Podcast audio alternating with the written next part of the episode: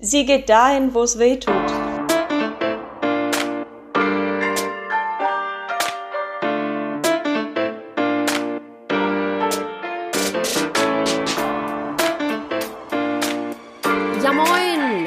Wieder Zeit für ein neues Teammember und es ist auch wieder DFB-Time.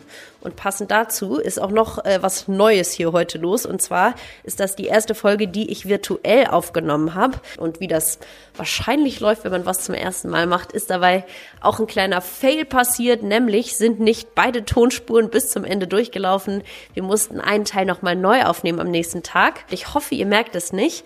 Und äh, eine kleine Tonsache gibt's natürlich auch wieder.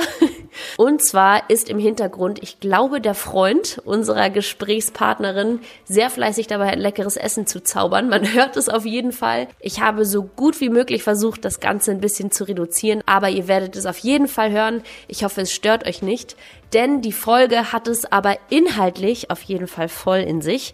Wir unterhalten uns darüber, wie sie zu der mentalen Maschine geworden ist, die sie heute ist, wo sie den Frauenfußball in zehn Jahre sieht, was sie sich für die kommende EM wünscht und welche exotische Ausbildung sie neben ihrer Fußballkarriere gemacht hat. Ich verspreche euch, dass wir das Thema Corona auch wirklich nur ganz kurz und nebensächlich anstreifen. Also keine Sorge, es wird wirklich ein cooles Gespräch. Wir haben wirklich sehr viel gelacht. Und zu guter Letzt, ihr merkt es, heute ist nicht Sonntag, sondern heute ist Montag. Das Timing ist nämlich ein ganz besonderes. Es ist der Geburtstag unseres neuen Teammembers. Also alles, alles Liebe und Gute für das neue Lebensjahr. Ich bin mega stolz, dass du zu Team Lisa gehörst und deswegen herzlich willkommen an Bord, Alex Pop.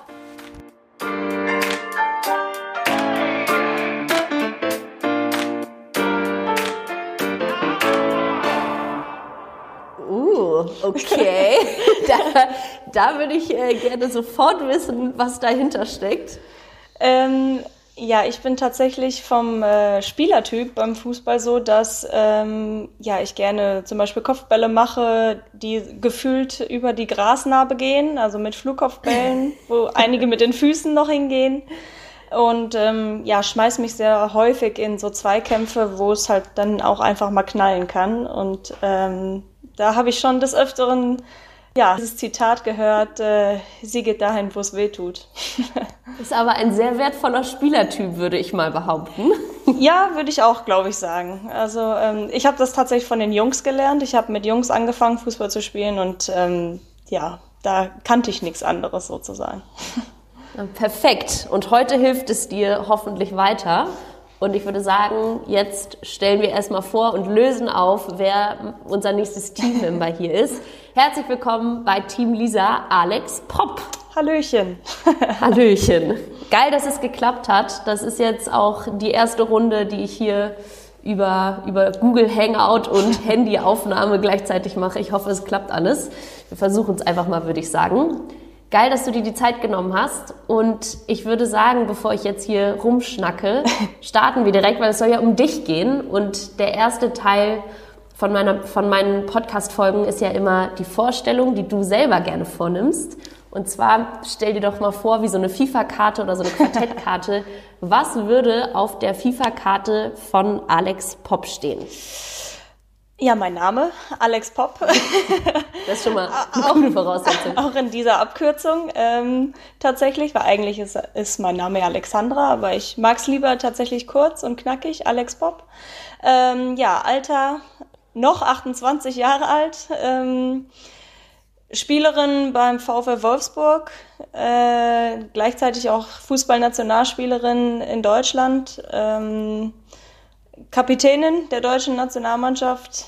Äh, ja, und ich würde sagen, sehr humorvoll und äh, lebenslustig und tierfreundlich. Oh ja, da war jetzt schon viel dabei. Ich habe äh, alles mehr oder weniger auch so auf jeden Fall recherchieren können. Und wir haben gerade schon eine ganz kurze Runde, bevor wir hier die Aufnahme gestartet haben, auch geredet. Und du meintest auch so, so wie nämlich deine Nationaltrainerin Martina Voss-Tecklenburg in die Folge eingestiegen ist, du kannst es auch nicht mehr hören. Und trotzdem möchte ich es natürlich von dir wissen, überhaupt nicht, weil ich es ungewöhnlich finde, dass du Fußball spielst, sondern weil, weil wir dich ja vorstellen wollen. Ähm, deshalb versuche ich das jetzt ganz vorsichtig hier zu machen. Wie bist du denn zum Fußball gekommen, Alex? Ja, ausnahmsweise beantworte ich das jetzt mal. Nein. Ähm, ja, ich bin zum Fußball gekommen eigentlich durch meine Familie. Ähm, mein Vater hat Fußball gespielt. Ich habe einen älteren Bruder, der ist äh, vier Jahre älter als ich. Der hat Fußball gespielt, spielt auch immer noch, aber nicht so hoch. Mein äh, Opa hat Fußball gespielt und ähm, ich sage eigentlich immer, dass es ähm, fehlt, dass ich auf Mittelkreis auf dem Fußballplatz geboren wurde, weil ich eigentlich seit der Geburt immer in Fußballhallen, auf Fußballplätzen äh, unterwegs war und ähm, gefühlt blieb mir gar nichts anderes übrig, als auch Fußball zu spielen. Und äh, ja, da habe ich dann mit vier, fünf Jahren habe ich dann angefangen, äh, bei den Jungs Fußball zu spielen. Mm, war das für dich dann auch relativ schnell klar, dass du daraus deinen Beruf machen möchtest? Weil, also es geht nicht in so vielen Sportarten, dass man das zum Beruf machen kann. Und dann natürlich gehört ja auch immer noch so ein bisschen Glück und natürlich ja. auch das Durchhaltevermögen dazu. Ähm, also es war mir tatsächlich nicht so schnell klar. Äh, für mich hat es einfach nur Spaß gemacht und es gab einfach als Hobby für mich, für mich nicht was an, nie was anderes als Fußball.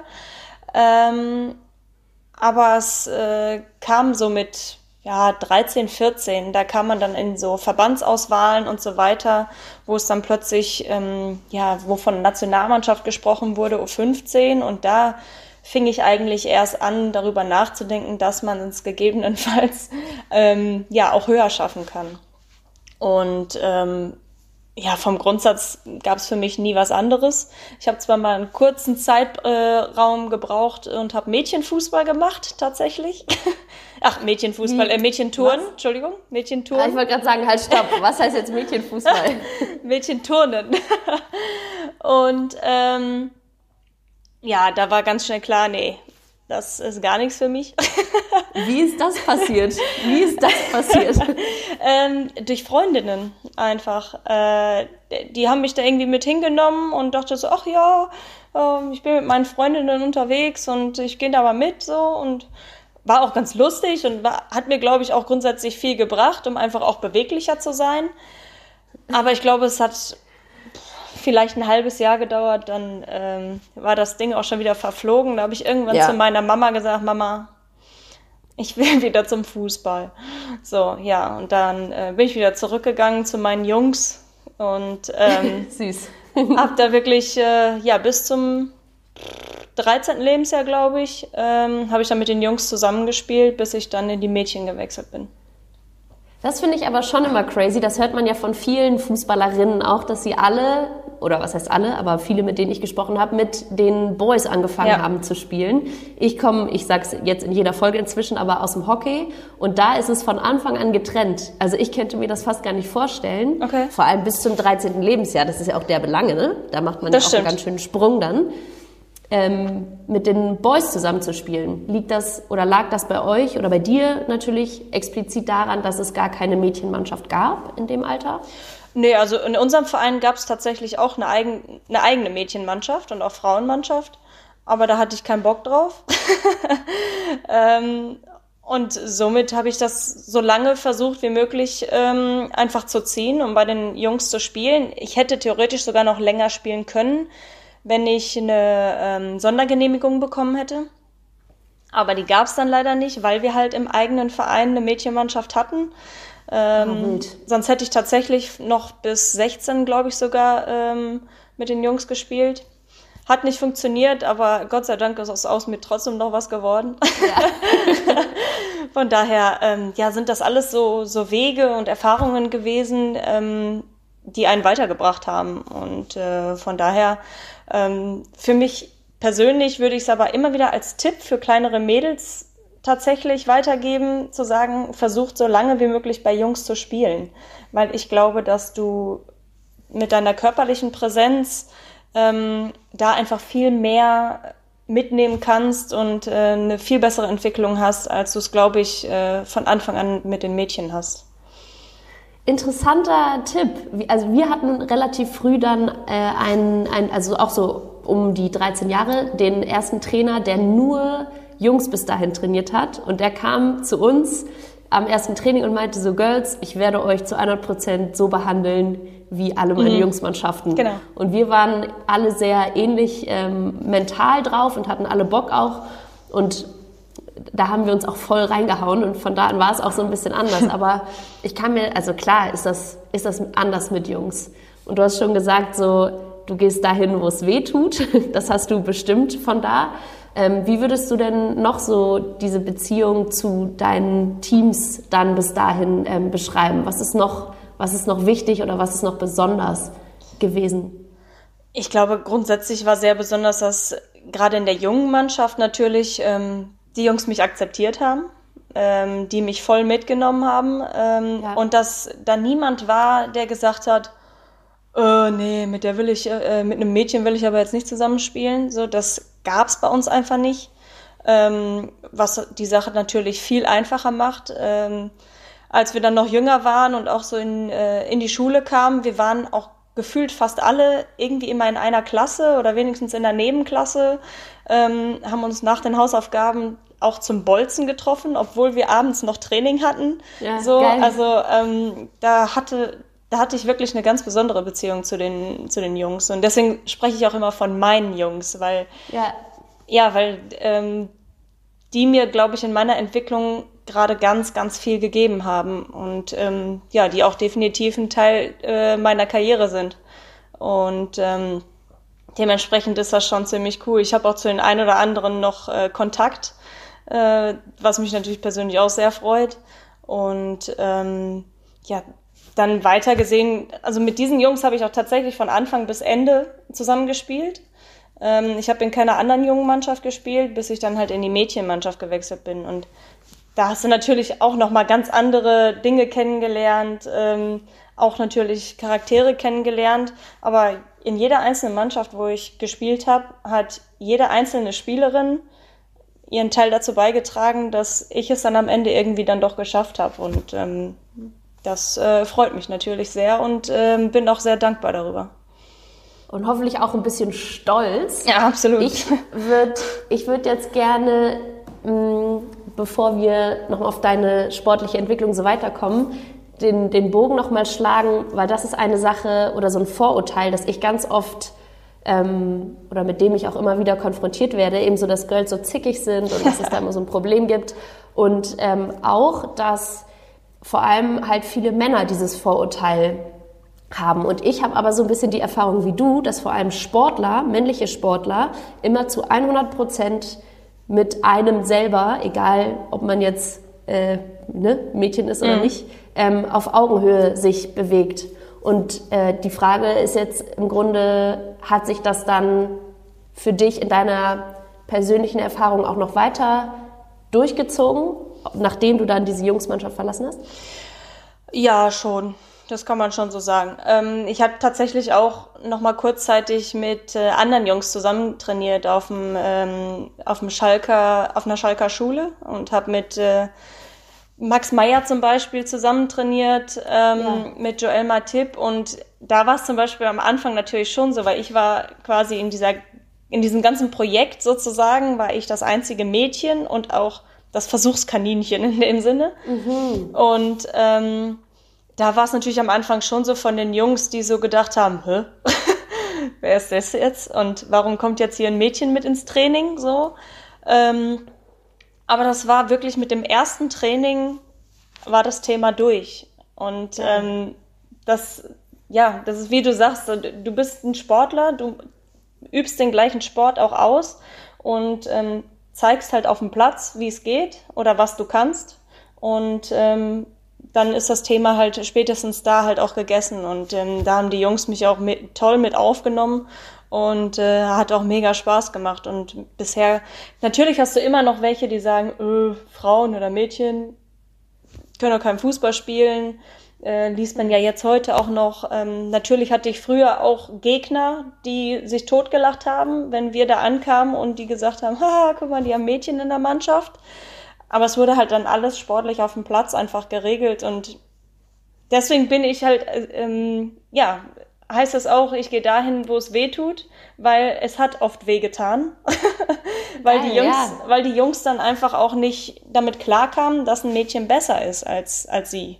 Und ähm, ja, so, so ging das eigentlich ein bisschen hin und her und ähm, habe dadurch wirklich auch die Kraft gezogen, aber auch äh, nie aufzuhören. Und ja, meine Jungs haben mich auch immer mitgezogen. Ja, geil. Wie war das für dich, äh, da in der Schalker Sportschule das Versuchskaninchen zu sein oder halt so vor allem die Erste zu sein? Ne? Ich hatte auch ähm, über das Thema so ein bisschen mit Martina Voss-Tecklenburg schon mhm. gesprochen und das, da fand ich so krass, dass sie gesagt hat, es war also bei ihr in der Familie eben irgendwie ein Problem, weil es einfach kein weibliches Vorbild gab. Es gab keine Frau, die das schon mal gemacht hat. Ja. Und als sie dann bewiesen hat, dass es geht und so, war auch alles cool. Aber so, es ist eben immer wieder ein Thema, dass einer erstmal den ersten Schritt machen muss und sich trauen muss, voranzugehen. Und dazu, also ne, muss man ja auch schon ein gewisses Selbstbewusstsein haben, das durchzuziehen. Weil ich kann mir auch vorstellen, dass viele jetzt nicht sagen würden, ja klar, gehe ich auf die Schule als einziges Mädchen mit nur den ganzen Boys so. Aber du hast es durchgezogen. Wie würdest du denn da dein Selbstbewusstsein auch einordnen? Also grundsätzlich muss man erstmal sagen, dass es eigentlich eine normale Schule war. Also da waren ganz viele normale ähm, Schüler und Schülerinnen auch drauf. Der einzige Unterschied war nur darin, dass, ähm, also wir waren noch in unterschiedlichen Klassen, die, die Spieler zum Beispiel.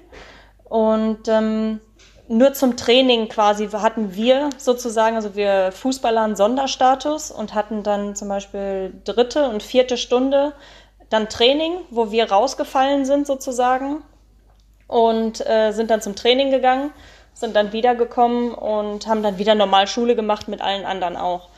Ähm, aber für, dadurch glaube ich, dass ich mit Jungs früher auch zusammengespielt habe, habe ich mir da gar keine Gedanken drüber gemacht.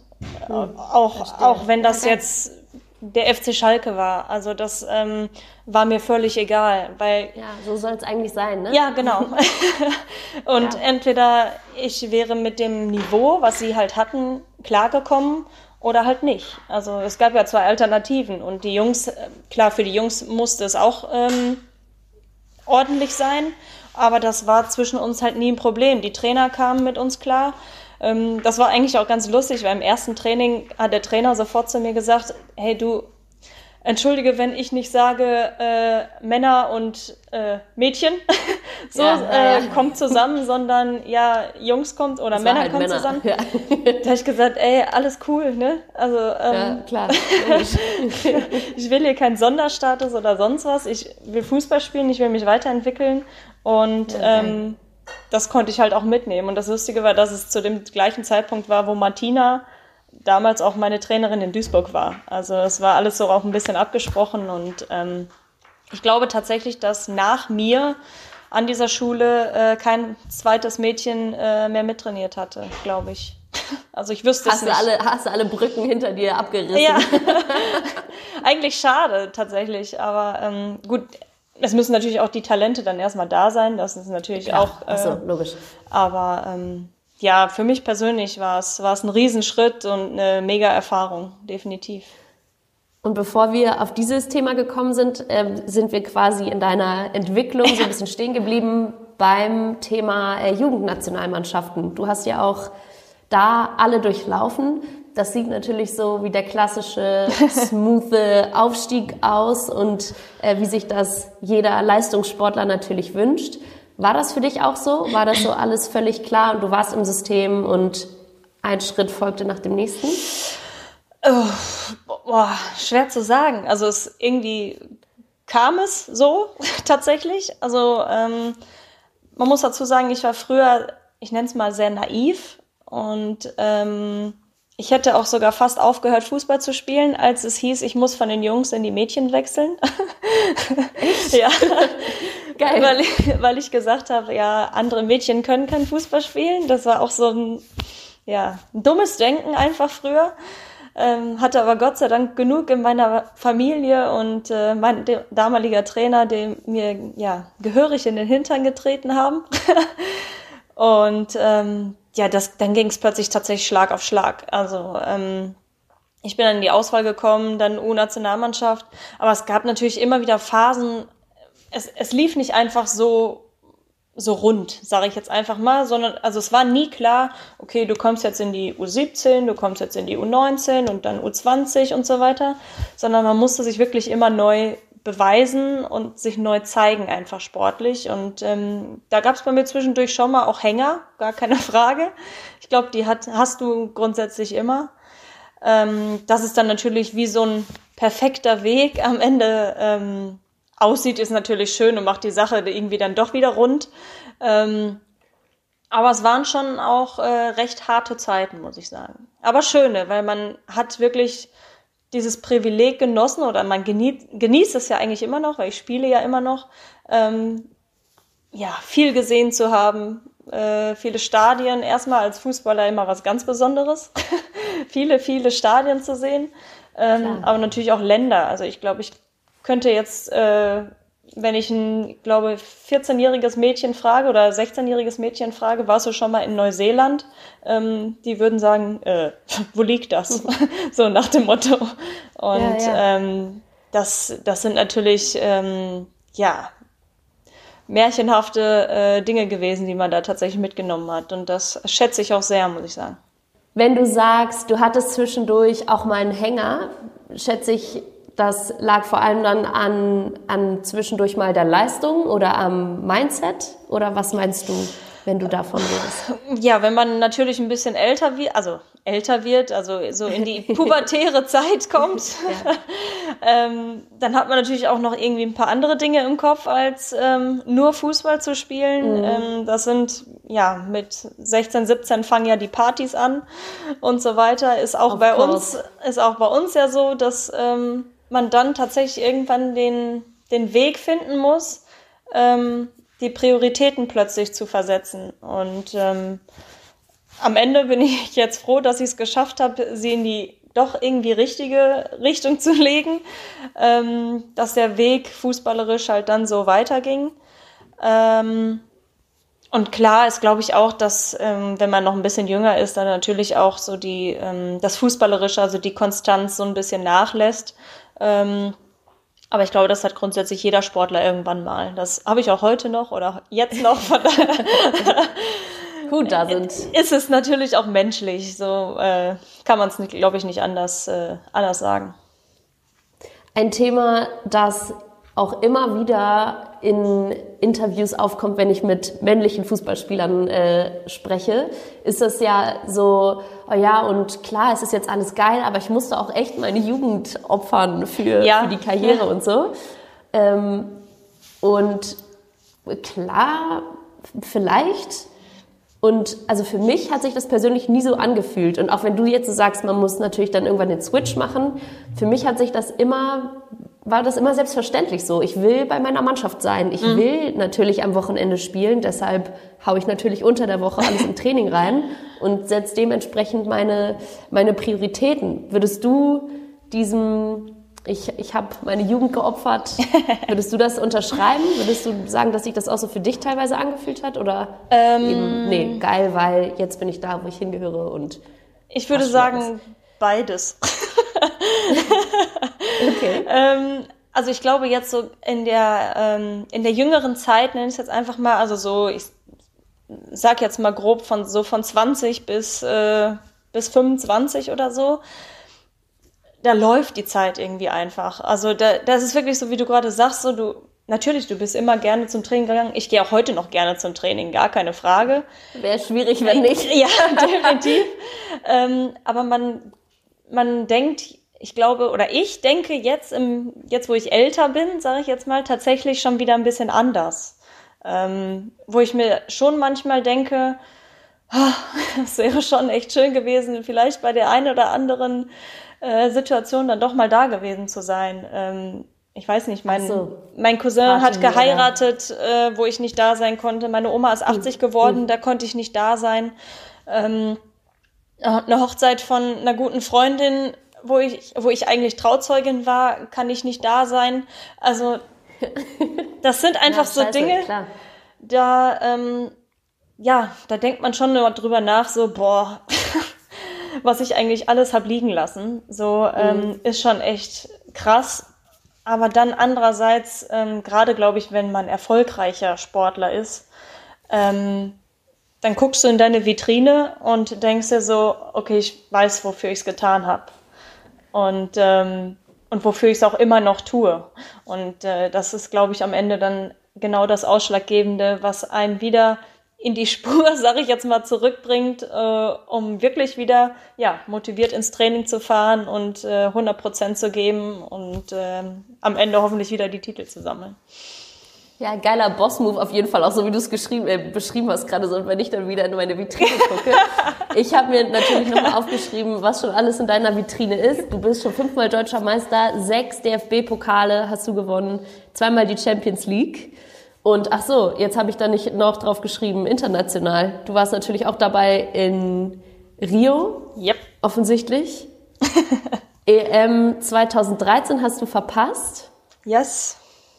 Und was fehlt da noch in der Vitrine? Äh, es fehlt tatsächlich äh, WM und EM-Titel. Ja, schau.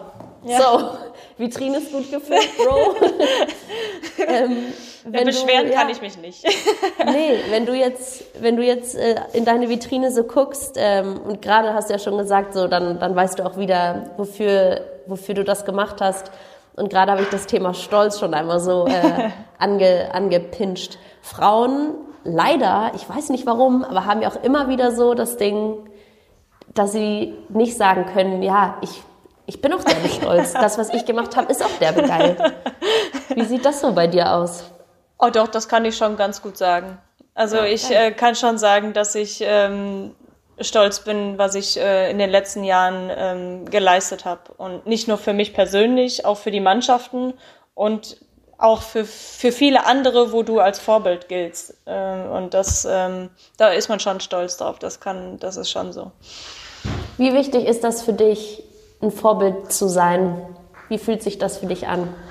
Ja, es ist äh, faszinierend, finde ich, ähm, dass man mit eigentlich einer Kleinigkeit, nämlich sein, seiner Leidenschaft oder seiner, seiner Freude äh, am Fußball so viele Menschen einfach begeistern kann und ähm, mitreißen kann oder zum Teil vielleicht auch in irgendeiner Lebenslage wieder Kraft geben kann. Und ähm, das finde ich echt äh, unheimlich faszinierend und ähm, macht mich manchmal auch ein bisschen sprachlos, muss ich sagen. Ähm, das, ja, was man so, ähm, so verbreitet. Und das nur mit, nur mit Fußballspielen eigentlich. Mm, fasziniert es dich, weil du findest, dass der Sport eigentlich nicht so einen krassen Stellenwert haben sollte? Oder wie meinst du das genau, wenn du da nochmal reingehst?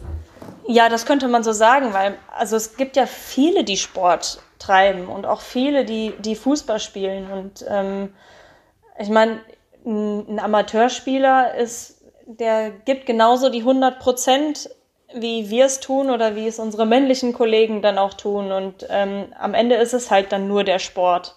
Ähm, ich meine, der jetzigen ja Lage zum Beispiel, äh, jetzt in der. Corona-Krise, dann da brauchen wir nicht großartig über irgendwelche Fußballspiele, Länderspiele oder sonst was zu sprechen, weil es da um viel mehr geht, nämlich um halt die Gesundheit der Menschheit. Und dass man das halt ähm, in der Vorbildfunktion ähm, ja, dann noch einfach so, so weitergeben kann, das ist, äh, ist, ist schon krass, finde ich.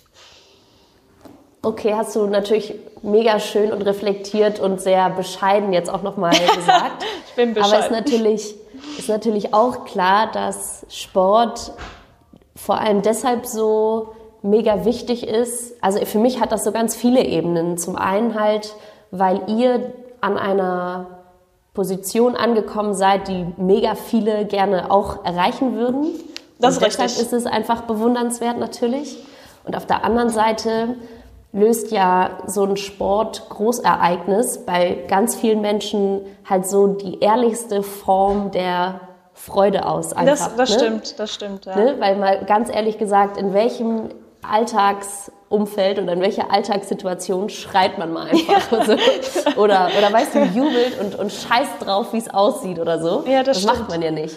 Und deswegen finde ich, darf man es nicht zu klein reden. Nee, das, ja, das ist richtig, das stimmt. Weil es schon, weil es schon wichtig ist für die Leute auch. Und wenn du jetzt auch so sagst, und gerade in Corona-Zeiten, also müssen wir nicht drüber reden, man kann gerade keine äh, vollen Stadien verantworten einfach. Aber so die Freude und so das, das Emotionale, was es den Zuschauern ja. vor allem jetzt auch geben Dafür würde. Dafür ist der Sport definitiv wichtig. Also auch für uns, finde ich. Also ja. tatsächlich auch. Also ich bin zum Beispiel neben dem Platz ja wie schon wieder ganz anders auf dem Platz. da gehst du nicht so rein, wo es weh tut. Hoffentlich. nee. Also ich bin doch auch sehr risikobedürftig, das schon. Und ähm, so nach dem Motto No Risk, No Fun. Aber ähm, doch, mittlerweile bin ich doch ein bisschen äh, entspannter, aber auf dem Platz, da ist es wie so ein Tschuk, wie so ein Schalter, der umgelegt wird und äh, bin da auch am Rumschreien und ähm, so weiter. Also das, ähm, das ist schon krass, was, was der Sport oder der Fußball in dem Fall in einem auslöst. Das ist schon richtig.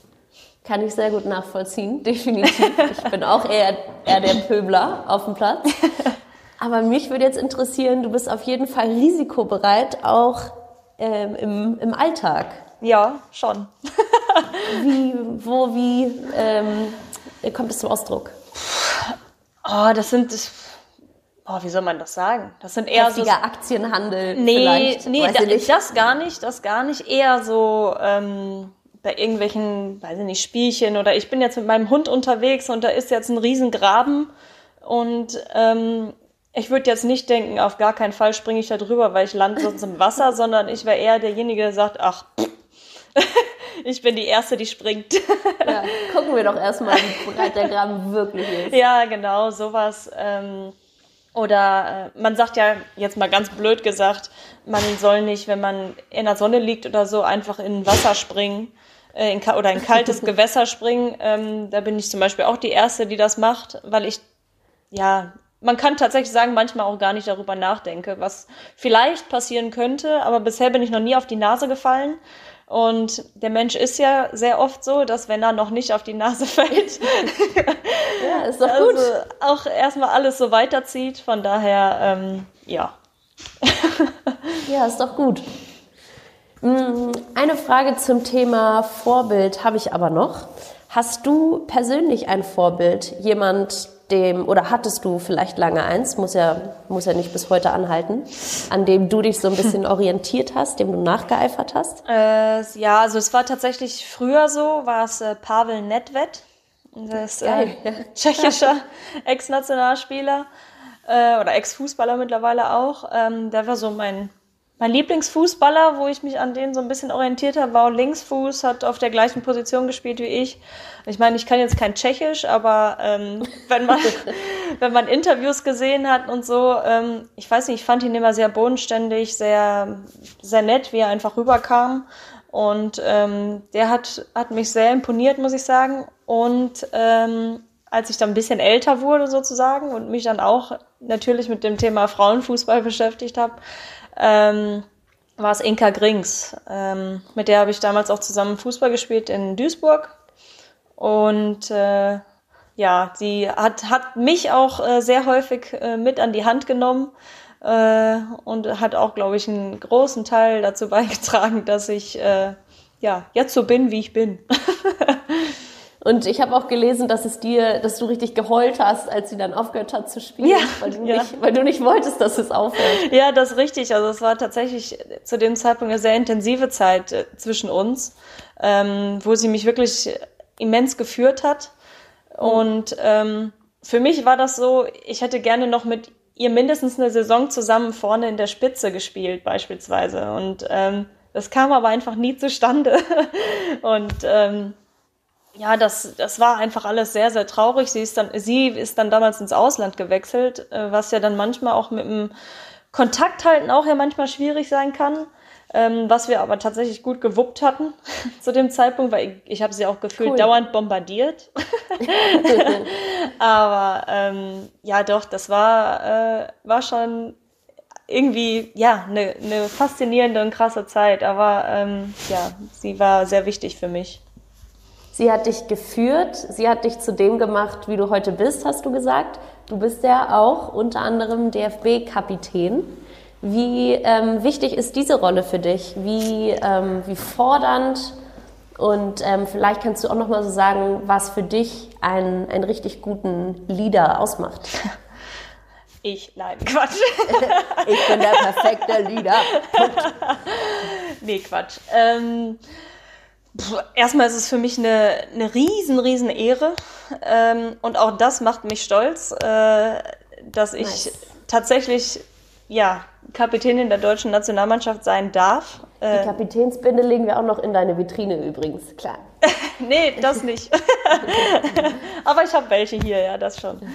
Ähm, das ist schon ähm, ja was sehr Besonderes, definitiv. Ähm, ich glaube, dass äh, das Team, das komplette Team, was äh, für Deutschland auflaufen darf, ähm, als erstes auf den Platz zu führen, das ist schon ähm, ja eine unbeschreibliche Vorstellung, kann man schon so Aber sagen.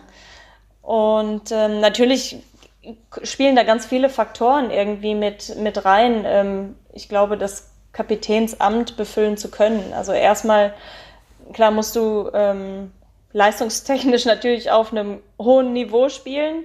Ähm, auf so einem Niveau, um, glaube ich, bestenfalls unverzichtbar zu sein, eventuell. Ähm, dann ähm, ja, musst du Qualitäten haben, viel zu sprechen, ähm, auf dem Platz vor allem, um da die Mannschaft zu führen. Ähm, gegebenenfalls auch ein Spiel schon zu lesen oder ähm, im Laufe des Spiels äh, dieses Spiel zu lesen, um zu schauen, okay, kommt meine Mannschaft damit jetzt klar oder kommt sie nicht klar? Und gleichzeitig natürlich auch möglichst eine Lösung zu finden. Ist nicht ja. immer so einfach tatsächlich. Nee, und gleichzeitig deine Leistung auch selber noch genau. auf die Platte zu bringen. Ja. Richtig. Und dann gleichzeitig sich auch noch auf sich zu konzentrieren, ist tatsächlich nicht immer so einfach. Habe ich zum Beispiel jetzt bei der letzten WM auch nicht noch nicht optimal ausgeführt, ähm, gebe ich auch ganz ehrlich zu, weil ich auch da erstmal reinwachsen musste und muss ja. auch immer noch. Das sind natürlich ja Wege, die man da auch ähm, neu geht. Ähm, und nebenbei, also neben dem Platz, musst du auch unheimlich viel ähm, organisieren, ähm, reden. Du bist bei beispielsweise Prämienverhandlungen, ähm, du bist im, musst immer wieder Gespräche suchen, ähm, musst in die Mannschaft reinhören. Äh, ist die Stimmung gut? Kann man jemandem helfen? Ähm, und das sind schon recht viele Aufgaben, aber ich muss sagen, ich bin froh, dass ich nicht alleine bin. mhm. Und äh, mit Svenja Huth und ähm, auch Almut Schuld äh, an meiner Seite habe ähm, und als jüngere Spielerin auch noch äh, Sarah Debritz, ähm, die einem einfach dabei unterstützen, äh, weil ich glaube, dass man das alleine auch einfach gar nicht wuppen kann. Also du brauchst mindestens ähm, wie so eine Stütze oder wie so eine Achse, ähm, ja die einfach da sein muss, um, um da eine Mannschaft, eine Mannschaft in, mit so vielen Spielerinnen, Frauen sind ja manchmal auch nicht so einfach, ähm, ja, die unter einen Hut zu kriegen und dass möglichst alle gut drauf sind. Ja, aber das klingt auf jeden Fall sehr reflektiert und gut. Das kriegt ihr bestimmt gut hin. Starker Mannschaftsrat auch. Den ja, habe ich gar nicht auf der, auf der Platte. Doch. Habt ihr den selber gewählt oder wurde das entschieden? Nee, es wurde äh, von Martina entschieden. Okay, und das war aber für alle cool, hat äh, niemand ein Problem damit gehabt? Ich hätte natürlich jetzt auch zum Beispiel sagen können, nee, ich traue mir das mit, der, mit dem mhm. Kapitänsamt beispielsweise ja. auch nicht zu oder so. Mega wichtig. Ähm, das, ja, definitiv. Das wär, ist mega wichtig, dass man ähm, da auch selbst reflektierend, glaube ich, genug ist und ob man sich das zutraut oder halt nicht. Und ähm, für mich war es oder ist es ein neuer Schritt gewesen, definitiv. Und dadurch, dass ich aber wusste, wen ich an meiner Seite habe, ähm, mhm. ja, wusste ich, dass wir das alle zusammen definitiv äh, gut über die Runden bringen werden und auch jetzt in der Zukunft. Wir haben alle aus der WM viel mitgenommen und äh, wollen das natürlich jetzt in der Zukunft einfach besser ähm, ja, weiterführen. Mm, du hast gerade die ähm, WM angesprochen. Da müssen wir natürlich eigentlich auch noch mal kurz die EM ansprechen, die also stand jetzt immer noch im nächsten Jahr stattfindet. In dem Jahr, in das jetzt aber alle Sportgroßveranstaltungen, die es, die es gibt, auch einfach ähm, auch hin verschoben wurden. Ich hatte witzigerweise in dieser Woche auch ein Interview schon mit deiner äh, Always All-Time Zimmerpartnerin Lena Gössling.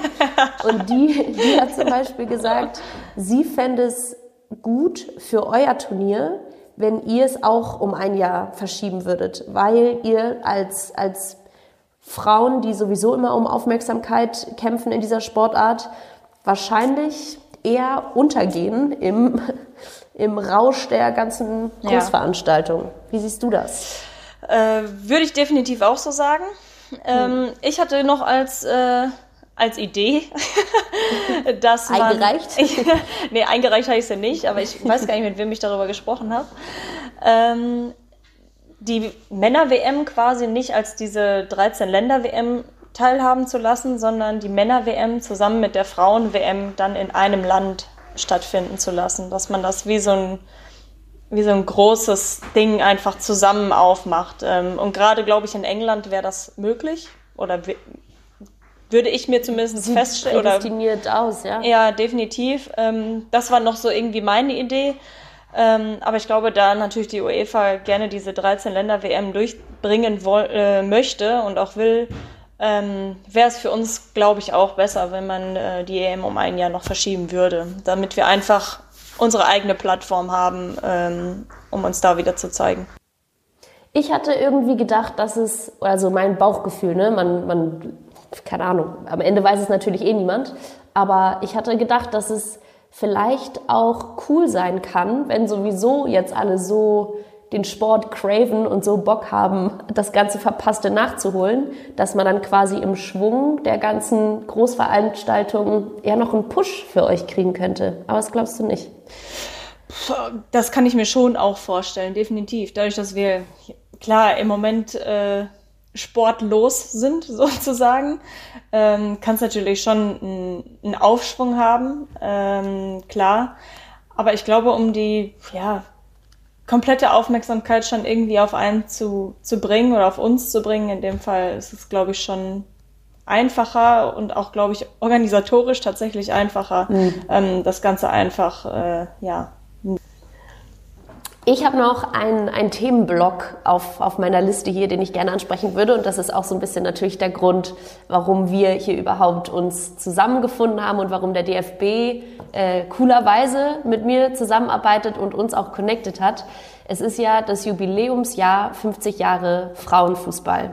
Ja. Und es ist mega viel passiert in diesen 50 Jahren. Ich finde es immer noch krass, dass es nur 50 Jahre sind. Aber wenn du jetzt mal so zurückblickst auf, auf deine Karriere, die natürlich noch nicht ganz so lange dauert, was würdest du sagen, sind besondere Punkte oder Aspekte im Frauenfußball, die sich besonders positiv entwickelt haben?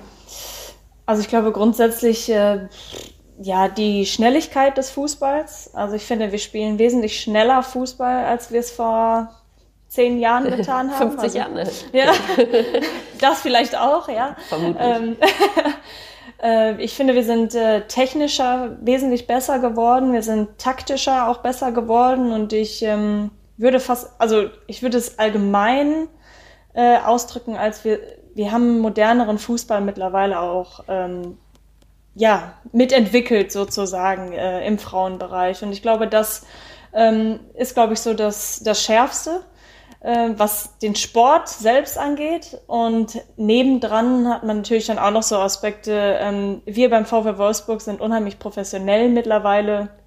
Wir haben mega Rahmenbedingungen. Ähm, wir können vom Profisport oder als Profisportler ähm, ja Dasein quasi spre mhm. äh, sprechen. Das konnten wir früher, könnten das Vereinzelte, glaube ich, auch, aber ich glaube, dass wir mittlerweile mehr sind, ähm, die vom Profi-Dasein reden können. Und ähm, ich glaube, das sind so, so die Sachen, die ja, am, am auffälligsten sind, sage ich jetzt mal. Und ähm, die Medienpräsenz hat sich natürlich auch verbessert, gar keine Frage. Mhm. Aber es wäre natürlich immer noch schön, wenn äh, wenn da noch was kommen würde, sozusagen. Äh, das, ähm, da gibt es dann schon, glaube ich, noch ganz viel Luft nach oben, muss man schon sagen. Willst du auf die Luft nach oben vielleicht nochmal eingehen? Es gibt ja mit Eurosport einen starken Partner, der jetzt auf jeden Fall schon mal die, ähm, die Bundesliga überträgt. Beziehungsweise werden alle Spiele eigentlich übertragen oder nur? Nein, es wird vereinzelt? immer ein äh, Topspiel wird immer nur gezeigt. Okay, ja, ja. schau. Also, also da gibt es Luft nach oben. Genau, das ist so, ähm, es ist schwierig, könnte man sagen. Also es, gut ist es natürlich, dass mittlerweile jede Woche immer ein Spiel gezeigt wird. Ähm, Aber ich glaube, man muss natürlich auch viel den anderen Vereinen dann auch die Chance geben. Also oft redet man halt vom Topspiel. Und dann ist es natürlich häufig so, dass dann der VfL Wolfsburg vertreten ist, der FC Bayern München vertreten ist. Ähm, oder du hast so Klassiker wie äh, Potsdam gegen Frankfurt, die dann vertreten sind. Ja. Aber ich glaube, es sind ja genau die, kleinen, die noch kleineren Vereine, die eigentlich dann ähm, genau dieses, diese Medienpräsenz erst recht brauchen. Und ähm, da musste man so ein bisschen hinkommen, dass man gegebenenfalls tatsächlich auch alle zeigt oder über andere Plattformen geht. Ich weiß nicht, The Zone zum Beispiel ähm, ist, glaube ich, ein ziemlich, eine ziemlich coole Plattform, ähm, wo man ja, einfach voll. mal sagen könnte, da zeigen wir jetzt alle Spiele oder es würde die Möglichkeit geben, alle Spiele zu zeigen und jeder kann sich aussuchen, was er einschaltet. Äh, ich denke, da geht schon noch einiges und gerade wenn man es jetzt zu kurzer Zeit auch äh, dann sieht, wir waren beim Algarve Cup und es wird kein Spiel im, ja, öffentlich, im öffentlichen Fernsehen gezeigt. Das, das darf halt eigentlich nicht sein. Und ähm, da waren nicht nur wir als Spielerinnen ähm, unheimlich enttäuscht und schockiert, sondern natürlich auch die Fans, die, die sich freuen, dass die Nationalmannschaft endlich wieder aufläuft, aber ja. dann kannst du es nicht schauen. Und das ist ähm, einfach wirklich sehr, sehr doof. Da kann man wirklich von Glück sprechen, dass wenigstens DFB TV versucht hat, das über einen Livestream irgendwie noch äh, zu zeigen.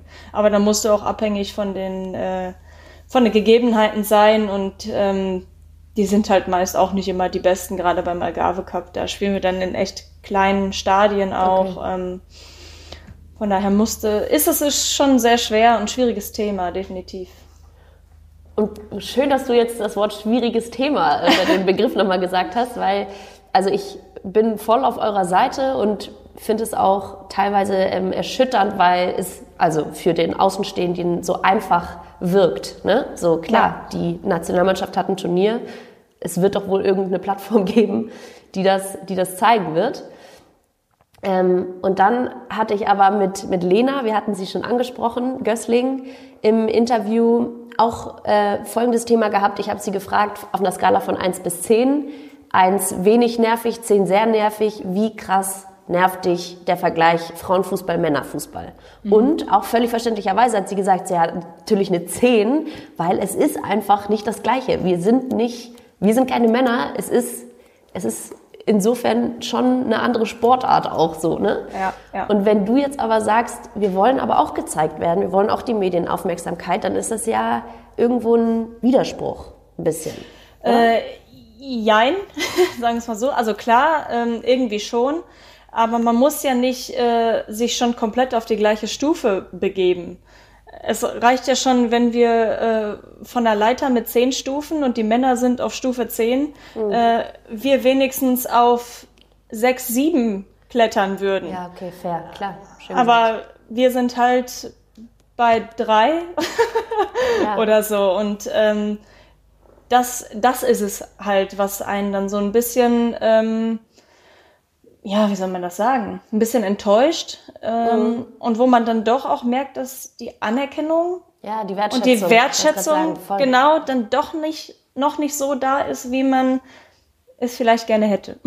Ja, vor allem, weil man ja sportlich, also Mann, er ist in ihr, nicht ich, weil ihr ja sportlich auch regelmäßig liefert. Ja, also wir geben ja, wir gehen ja genauso an die 100 Prozent, wie es die Männer auch tun. Die Männer sind natürlich äh, vom Naturell einfach auf oh. einer anderen 100 Prozent Skala, wie wir es als Frau natürlich sind. Klar. Und genauso geht der Physis. Amateursportler für seine Verhältnisse, für sein Niveau genauso an seine 100 Prozent. Mhm. Und ähm, ja, von daher äh, es ist, es ist wirklich äh, sehr, sehr schwierig, das irgendwie ähm, ja, so darzustellen, dass wir da irgendwie mal besser wegkommen, sozusagen. Ja. Da denke ich auch manchmal so, wenn wir in einem anderen Land leben würden, in anderen Ländern funktioniert es ja auch, ne? wenn einfach der, der klassische deutsche Mensch ein bisschen leichter zu begeistern wäre oder so, ähm, vielleicht auch ein bisschen das Thema Patriotismus anschneidend, ne? dass mhm. das vielleicht eine einfachere Aufgabe wäre. Das könnte tatsächlich mhm. sein, ja. Also ich meine, es ist ja auch völlig legitim, dass es Leute gibt, die einfach Frauenfußball nicht mögen. Klar. Also, also darum geht's ja, also das nee, nee. ist es ja nicht. Aber ähm, die, dann erwarte ich aber auch von diesen Leuten, die den Frauenfußball nicht mögen, dass sie ihn nicht runter machen, sondern dass sie sich einfach neutral verhalten und nichts dazu sagen. Und da habe ich immer so das Gefühl, dass es nämlich nicht der Fall ist, dass die mögen ja. den Frauenfußball nicht und die müssen drauf pfeffern und es am besten noch schlechter machen. Und ähm, das ist, glaube ich, dann einfach auch der falsche Weg und ist für uns dann immer wieder noch schwieriger und einfach auch nicht verständlich, ähm, dann auch damit umzugehen. Ja. Ja, krass, stimmt. So habe ich das noch nie, ähm, noch nie ausgeführt im Kopf. ja, es stimmt schon. So sagen wir mal, die Hater, die sind nicht einfach leise und finden es in ihrem stillen, stillen Kämmerlein genau. kacke oder uninteressant, sondern es muss öffentlich ähm, ja, geäußert werden. Ah. Da sind wir halt auch so wieder in diesem Social Media Bereich. Da sind mhm. sie alle irgendwie anonym und da machen sie alle erst recht ihre Klappe ja, auf. Wenn wir, glaube ich, vor denen stehen würden, face to face, dann würde das wahrscheinlich fast niemand sagen. Ja. Und das ist so ein, ja, deswegen mag ich auch Social Media nicht, ja, unter fair. anderem. Wie gehst du mit so, einem, mit so einem Hass um? Hast du da für dich einen Weg gefunden oder besprecht ihr das im Team auch? Oder? Äh, boah, mittlerweile überlese ich das, bin ich ganz ehrlich. Ähm, also, was heißt ja, überlesen? Man liest es natürlich, aber ähm, es, es interessiert mich nicht mehr, sagen wir es mal so, weil wir können es eh nicht ändern. Ähm, früher, wo ich noch jünger war, da hat mich wirklich, äh, also habe ich mich fast, schon fast angesprochen gefühlt. Kann wenn, ich sehr gut ähm, nachvollziehen. Wenn jemand zum Beispiel über mich geschrieben hat oder sowas, das hat mich echt mit, also es hat mich mitgenommen und da ging es auch so, hat man drüber nachgedacht, aber mittlerweile, ähm, ja, entweder man mag mich oder man mag uns äh, nicht oder man man mag uns, wie auch immer, und das ist, ähm, wir können es nicht ändern. Ja. Wir müssen drüber stehen, wir müssen ja weitermachen, äh, dass wir einfach mit dem Frauenfußball weiter vorankommen und mehr als guten Fußball dann spielen und hoffentlich dann auch bald wieder erfolgreicher ähm, können wir dann auch nicht tun. Du hast gerade gesagt, wir müssen weitermachen und äh, uns weiterentwickeln. Das wäre auch noch eine Frage von mir gewesen, wenn wir jetzt die Uhr äh, zehn Jahre vordrehen. Wie sieht hoffentlich idealerweise für dich der Frauenfußball aus? 60-jähriges Jubiläum. Wir haben hier nochmal ein Interview. ähm, ja gut, ich werde da wahrscheinlich nicht mehr spielen. Mhm. Außer du ernährst dich geisteskrank gut und bist in der Form deines Lebens mit Das wäre nicht ich. Das wäre definitiv nicht ich. ähm, aber ich glaube und ich würde mir wünschen und hoffen, dass ähm, ist, wenn ich jetzt auf die Bundesliga schaue, ähm, wir da mehrere Vereine haben, wo man vom Profi-Dasein sprechen kann. Hm. Ähm, dass es nicht nur wie jetzt so zwei, eher zwei Mannschaften sind. Ähm, ich meine, das war vor zehn Jahren auch so. Das waren nur andere Mannschaften. Ja. Nur würde man sich, glaube ich, mal wünschen, dass es, ja, dass die Spanne einfach, dass die Dichte einfach enger zusammenrückt. Ähm, das wäre so das Erste. Äh, in der Nationalmannschaft natürlich, äh, ja, dass wir hoffentlich in den kommenden Jahren noch einige Titel holen, ähm, uns sportlich ähm, und auch so mit allem drum und dran, also nicht nur die Nationalmannschaft, so das Ganze drumherum, einfach die, die Bedingungen, ähm, die Wertschätzung ähm, und so weiter, dass, ja, dass die sich einfach peu à peu einfach weiter steigern und ähm, ja, finanziell, dass man da den einen oder anderen Cent natürlich auch vielleicht mal mehr bekommt, äh, wäre, glaube ich, natürlich auch ganz schön. Ich habe überlegt, ob ich das Thema jetzt noch anspreche oder nicht. Wir machen es äh, ganz kurz. Du hast gesagt, ähm, also einerseits mit dem einen oder anderen Cent mehr verdienen, völlig verständlich. Und dann hast du auch gesagt, du würdest dir wünschen, dass es mehr Profis gibt quasi. Das ist jetzt bei wenigen Vereinen so. Ist wahrscheinlich auch das gleiche, gleich, gleichermaßen eine 10 auf der Nervigkeitsskala, die Doppelbelastung bei Frauen und bei Männern. Du würdest dir also wünschen, dass Frauen die Doppelbelastung nicht mehr wählen müssen von einem Job, der nichts mit Fußball zu tun hat und der Fußballkarriere. Ähm, also ich glaube, das wäre bei Frauen egal, wie viel sie verdienen. Ich kann mir vorstellen, dass wir von Natur aus trotzdem immer noch den, den Sicherheitsweg, sage ich jetzt mal, einschlagen und nebenbei oder zumindest dann in den jungen Jahren trotzdem noch was, äh, was lernen. Ähm, dass wenn mal Worst Case ist und man verletzt sich ganz stark oder so, dass man immer noch was in der Hinterhand hat. Mhm. Ähm, aber das natürlich auf Dauer ähm, zu ziehen. Das ist halt so ein Ding. Ähm, ich habe jetzt auch, ich habe drei Jahre meine Ausbildung gemacht, habe wirklich einen krass sauren Apfel gebissen. Es war unfassbar anstrengend, weil ich natürlich noch einen Beruf gelernt habe, der auch anstrengend ist als Tierpfleger. Das muss man dazu sagen. Ja, ja. Genau. Ähm, und danach konnte ich mich halt voll und ganz auf den Fußball konzentrieren. Das ist natürlich was, ist was ganz anderes. Und ähm, der Körper hat mir definitiv gedankt. das muss man so sagen. Und ähm, das wäre, glaube ich, äh, echt ein schönes Ziel, wenn man das schaffen könnte. Und natürlich, dass man hinter, hinten raus dann noch wie eine kleine Absicherung hat. Also man geht nicht aus dem Fußball und dann steht man erstmal gefühlt mit leeren Händen da, ja. sondern ähm, man weiß, man hat äh, auf seinem Konto irgendwo oder man hat irgendeinen Fonds eingerichtet oder was weiß ich was, ähm, wo man einfach ähm, ja, noch was in der Hinterhand hat, ähm, um abgesichert zu sein. Und wenn man so ein bisschen in die Richtung kommen könnte mit wesentlich mehreren Spielerinnen, ähm, glaube ich, ähm, wäre das eine sehr wichtige und gute Sache. Hm, ja, finde ich gut. Hoffen wir, dass es so läuft.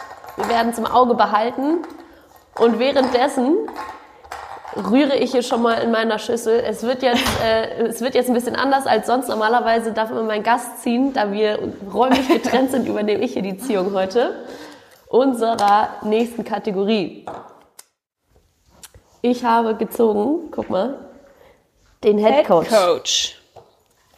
Wer ist für dich in deinem Leben eine so wichtige Person, dass sie dich also sie, die Person oder er, der Mensch, unterstützt oder in der Vergangenheit aus schwierigen Situationen geholt hat oder immer für dich da ist?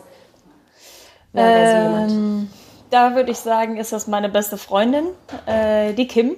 Die, ähm, die Kim. steht mir eigentlich zu jedem, zu jeder Situation äh, zur Seite, egal ob es mir schlecht geht, ob es mir gut geht. Ähm, wenn sie die Möglichkeit hat, äh, reist sie zum Beispiel auch mal zu Länderspielen, wenn das ah, in, bei besonderen ähm, Austragungsorten ist, zum Beispiel jetzt Wembley zuletzt. Ähm, mhm.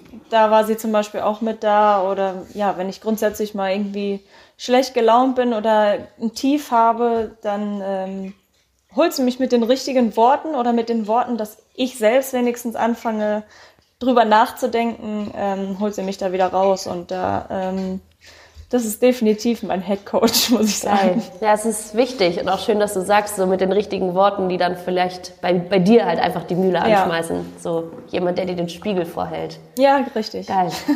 Liebe Grüße an Kim. good, good job. so, kommen wir zur Kategorie Nummer 2. Das Shootout. Das ist das Fragengeballer, das ich vorbereitet habe. Ja. Shots feiert. Einige von denen haben wir schon so ein bisschen abgearbeitet, aber äh, vielleicht hast du halt die Geduld, einfach trotzdem nochmal zu antworten. Oder ich antworte falsch. oh, genau. Oder du lügst. Perfekt. ne. Are you ready? Yes. Okay. Lieber Alex oder Alexandra? Alex. Den hatten wir. Oder Poppy. ah, oder Poppy. Okay, fair. Ja, Stimmt. Okay. Das war nur entweder oder bei mir. Du darfst einen einzigen Titel deiner Karriere nochmal gewinnen. Welcher ist es? Ähm, muss ich gerade einen Blick Richtung äh, Vitrine schlagen? ähm, boah, das ist schwer. Aber ich, ich würde das Triple sagen. Ähm, Boom! Ja. ähm, Gute Antwort. Das habe ich schon einmal geschafft und ähm, das würde ich sehr, sehr gerne noch mal ein zweites Mal schaffen mit Meisterschaft, Pokal und Champions League. Das war schon was krass Besonderes, definitiv. Was natürlich die anderen Titel jetzt nicht runterdrückt, aber es war irgendwie, ja, ja, Wahnsinn. klar. Also jeder, jeder Fußballer träumt davon, wenige schaffen es. Und du kannst in eine Vitrine kommen, Bro. Ja. so, pass auf, die nächste ist emotional. Ähm, du musst dich entscheiden zwischen deinem All-Time-Zimmerpartner Lena Gößling oder deinem Hund. Oh, Lena. Sorry. ähm, ja, mein Hund. Aber also Lena, Hund Lena würde es verstehen. Sie weiß, wie ich zu meinem Hund stehe. Sehr gut. Ich hoffe, ich wollte natürlich auch keinen Kai jetzt hier in die Zimmerfreundschaft, in die Zimmerehe treiben. Aber wenn du sagst, sie verstehst es ja gut. Doch, das wird sie verstehen. So, ich habe dich ja auch auf Instagram natürlich gestalkt, wie sich das für eine gute Recherche gehört. Und du bist gerne und viel im Urlaub, wenn es geht. Und deshalb die sehr wichtige Frage. Bist du eher Typ eleganter Kopfsprung oder garstige Arschbombe? Garstige Arschbombe. Definitiv. No also risk, no fun und so.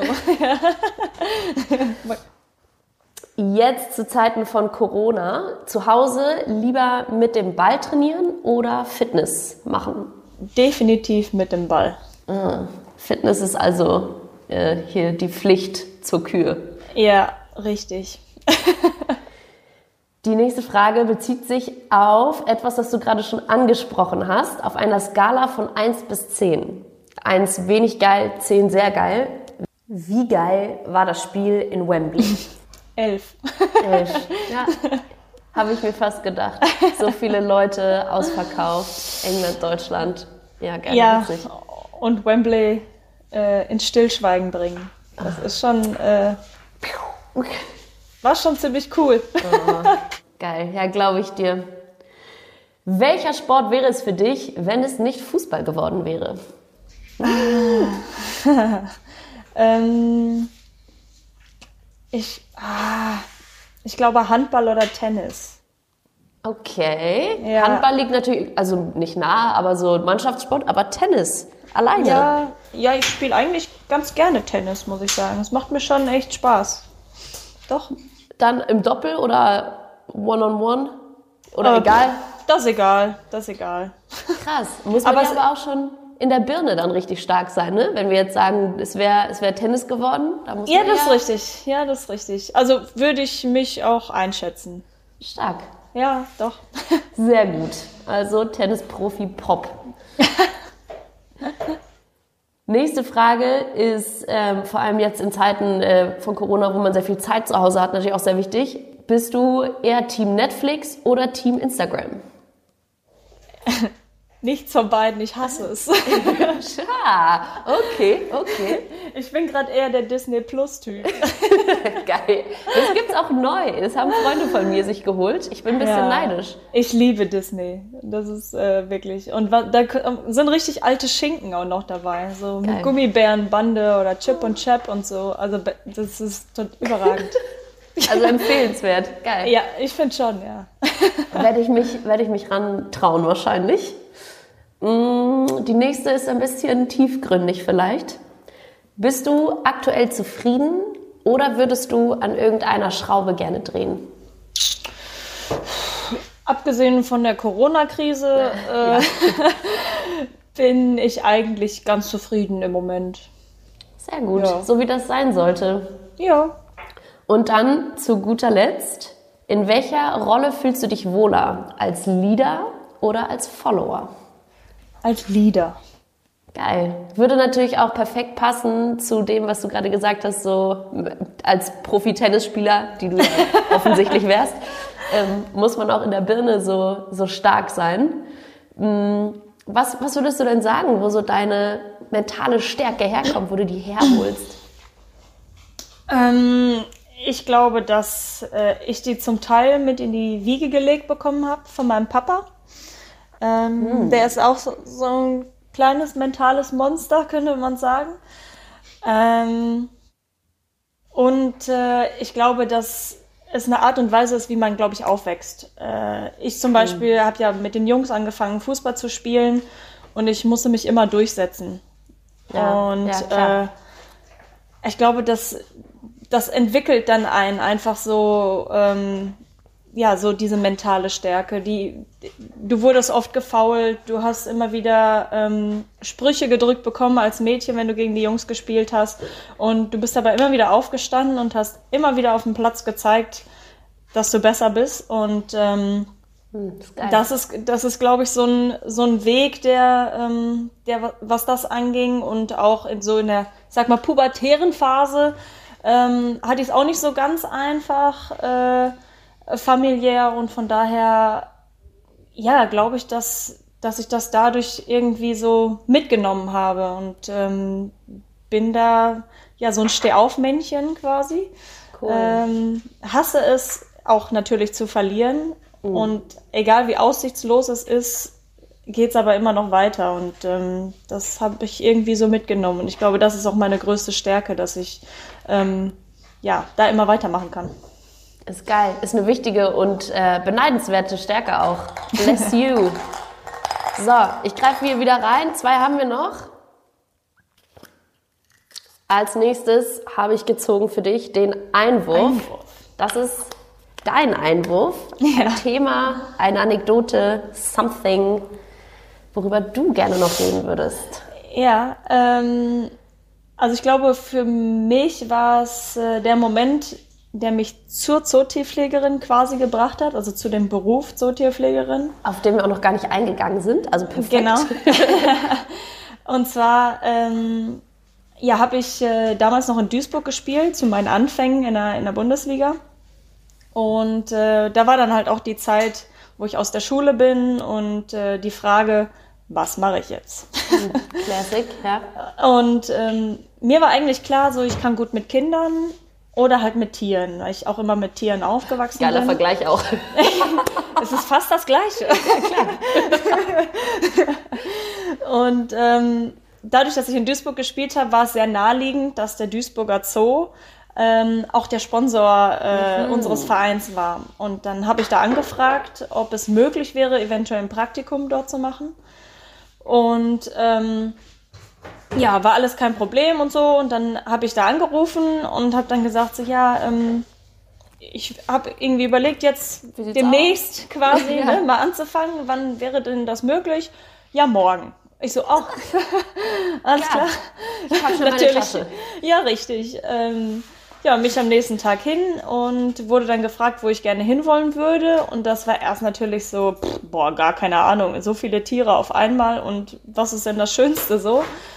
Dann habe ich gesagt, naja, ich möchte erstmal ins Affenhaus. Und ähm, dann bin ich äh, ins Affenhaus gebracht worden, wurde einer Tierpflegerin zugeteilt und die ähm, hat bei den Gorillas äh, an dem Tag gearbeitet. Und dann sind wir rüber, äh, dann in die Katakomben quasi, hinter die Kulissen. Und dann hat sie mir erst ein bisschen gezeigt und dann äh, wollte sie mir quasi die äh, Gorilla-Familie vorstellen. Krass. Und hat dann, ja, total. Und hat dann als erstes ähm, den Silberrücken, das Männchen aus der Familie, also quasi der Chef mhm. des Ganzen, ähm, an ein Gitter geholt. Und es äh, gibt so ein sogenanntes äh, Mental Training. Ähm, das mhm. ist dafür da, dass zum Beispiel, wenn Tierärzte kommen und mal irgendwie Check-up gemacht wird, dass ja. ähm, die Tiere dann halt irgendwas machen oder ruhig bleiben und die Ärzte dann durch das Gitter halt die, ähm, sich die Tiere anschauen können oder ähm, mal abheuern können und so. Und dann hat sie ihm das Zeichen gegeben, dass er quasi so seine Hand an das Gitter hält. Und ähm, Krass. ja, dann habe ich erstmal gesagt, boah, eine krasse Pranke, was er da ja, hat. Ja. Und das Faszinierende war auch, er hat vor mir gesessen ich habe gestanden und er war trotzdem so groß wie ich. Also, ja, das war auch total krass. Und ich habe dann quasi wie bei Tarzan und Jane so meine Hand so an. ja, genau.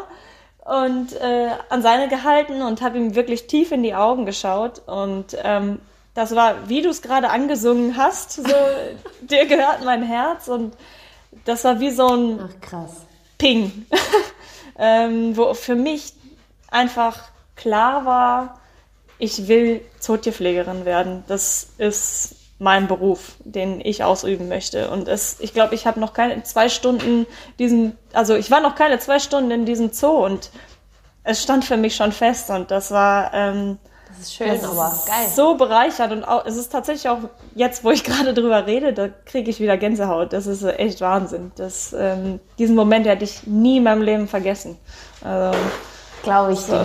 Ist schon echt was Besonderes. Mega. Machst du jetzt auch gerade aktiv noch was in die Richtung oder geht das gar nicht mit, mit der sportlichen, also sportlichen ähm, Situation, wenn sie denn läuft? So meine ja. ich äh, nee, leider nicht mehr. Ähm, ich habe äh, 2015 äh, meine Ausbildung abgeschlossen und äh, habe dann noch komplett aufgehört, weil es einfach körperlich leider nicht mehr machbar war. Ähm, Beides. Ich hatte, ja, ich hatte viele kleine Verletzungen, weil ich einfach keine regenerative Zeit hatte.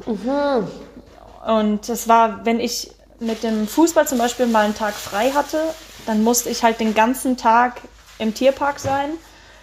Und Stunden zu schaffen, ja. ja, genau, und überhaupt mal zu arbeiten. Also ich, ich kann mich erinnern, es gab mal einen Monat, ähm, da war ich von diesem ganzen Monat sechs Tage da. Sonst gar nicht. und das, ähm, das war schon echt hart. Und äh, es hat, hat zwar mega Spaß gemacht, aber je länger die Ausbildung gedauert hat, desto schwieriger wurde es für meinen Körper auch. Und ähm, musste ich am Ende einfach ähm, ja, mich entscheiden, äh, in welche Richtung es geht sozusagen, weil ich bin so ein Typ, ich, ähm, also entweder mache ich es ganz oder ich mache es gar nicht. So halbe Sachen mag ich nicht. Also ich hätte jetzt nebenbei noch sagen können, ähm, ich sag mal, ich gehe auf 400 Euro Basis arbeiten, ähm, ruf da an und sag, hey, nächste Woche Dienstag komme ich vorbei äh, zum Arbeiten. Dann bin ich aber vielleicht drei Monate nicht da und dann rufe ich irgendwann wieder an. Das bin nicht ich. Ja, und das ja. finde ich auch kacke. Und ähm, ja, deswegen habe ich mich dazu entschieden, damit komplett aufzuhören. Bin aber regelmäßig tatsächlich im Tierpark, um sowohl meine Kollegen als auch natürlich die Tiere wieder zu sehen, weil ich muss sagen, auch nach fünf Jahren, die jetzt schon vergangen sind, fehlen mir meine Tiere. Süß. Ja, aber die Tür ist wahrscheinlich nicht zu. Nee, Da kann man nee. immer wieder hin zurückgehen. Geil. Vielleicht dann was für in zehn Jahren. Wir sind ja gerade besprochen. Vielleicht, ja. Maybe. So, und du hast gerade schon angesprochen, äh, dein Körper und, und die Belastung.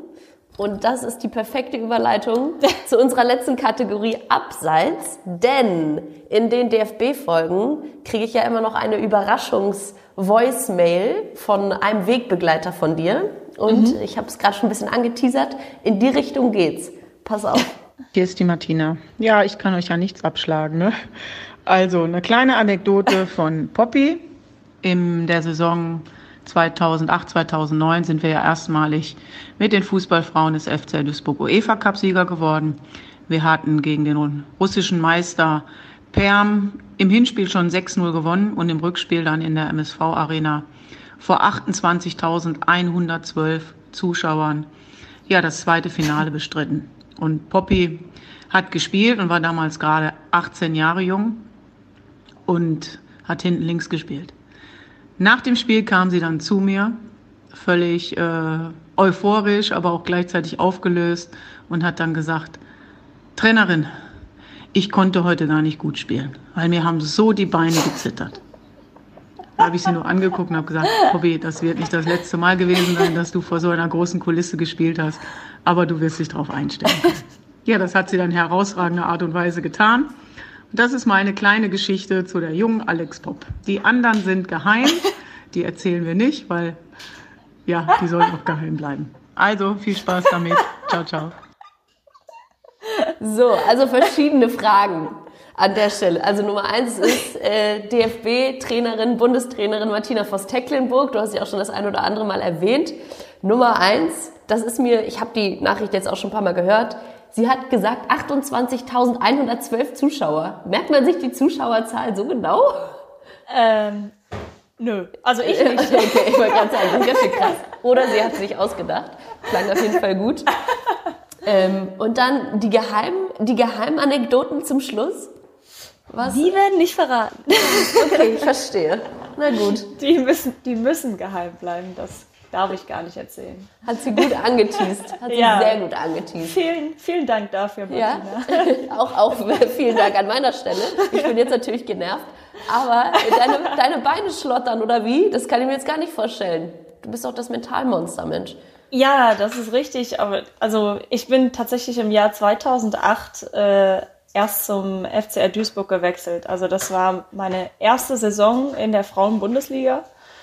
Ähm, und ich kannte solche Dimensionen gar nicht. Also ich habe vorher in, in der Verbandsliga gespielt vor 30 Menschen. Ja, ja. So und ähm, Und zwei ja. Hunden. ja, richtig. Und äh, ja, ein Jahr später äh, waren es dann in diesem UEFA Cup Finale 28.000. Ähm, 112. Genau. Und da, ja, also es war für mich Wahnsinn. Ähm, aber ich muss dazu sagen, man wird ja auch älter und erfahrener. Jetzt ist es nicht mehr so. Ähm, jetzt hat man natürlich eine gewisse Grundnervosität, ja, natürlich. Ähm, aber die Knie, die schlottern mir jetzt nicht mehr. Wäre wär wünschenswert. Und offensichtlich, Wembley hat ja gut geklappt. So. Ja. Ja, geil. Alex, das waren an dieser Stelle meine, meine ganzen Fragen, die ich mich, äh, wow, ich sag's nochmal. Das waren meine ganzen Fragen, die ich mir überlegt habe. Vielen Dank, dass du dir die Zeit genommen hast. Vielen Dank, dass du auch so ehrlich und offen warst. Sehr gerne. Und ähm, meine Folgen enden ja immer mit einem kleinen Pep-Talk oder Motivationstalk von meinem Gast an meine, unsere Zuhörer. Und das soll nochmal, ja, so ein bisschen zeigen, warum man mutig sein soll, warum man an seine Wünsche und Träume glauben soll, warum man durchziehen muss.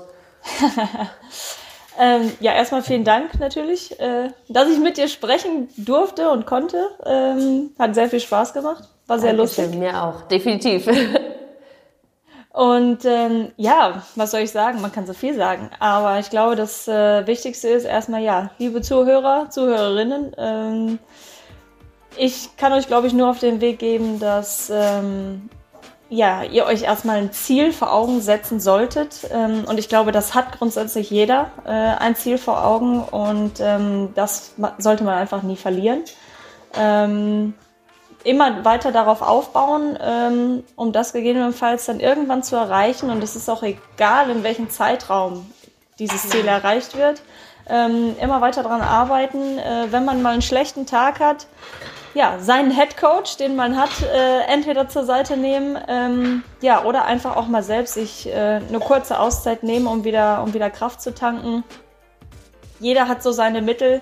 Ich gehe in den Zoo äh, und schaue mir cool. Tiere an. Ähm, ihr werdet mit Sicherheit auch irgendwie irgendwelche Ideen haben, wie ihr runterfahren könnt und dann wieder neue äh, ja, Kraft sammeln könnt, um weiter an euch zu arbeiten. Und ähm, ja, hört niemals auf, macht weiter so, bleibt gesund, vor allem zur jetzigen Zeit Ja. und ähm, ja, alles Gute euch. Schöne Schlussworte, Alex. Tausend Dank.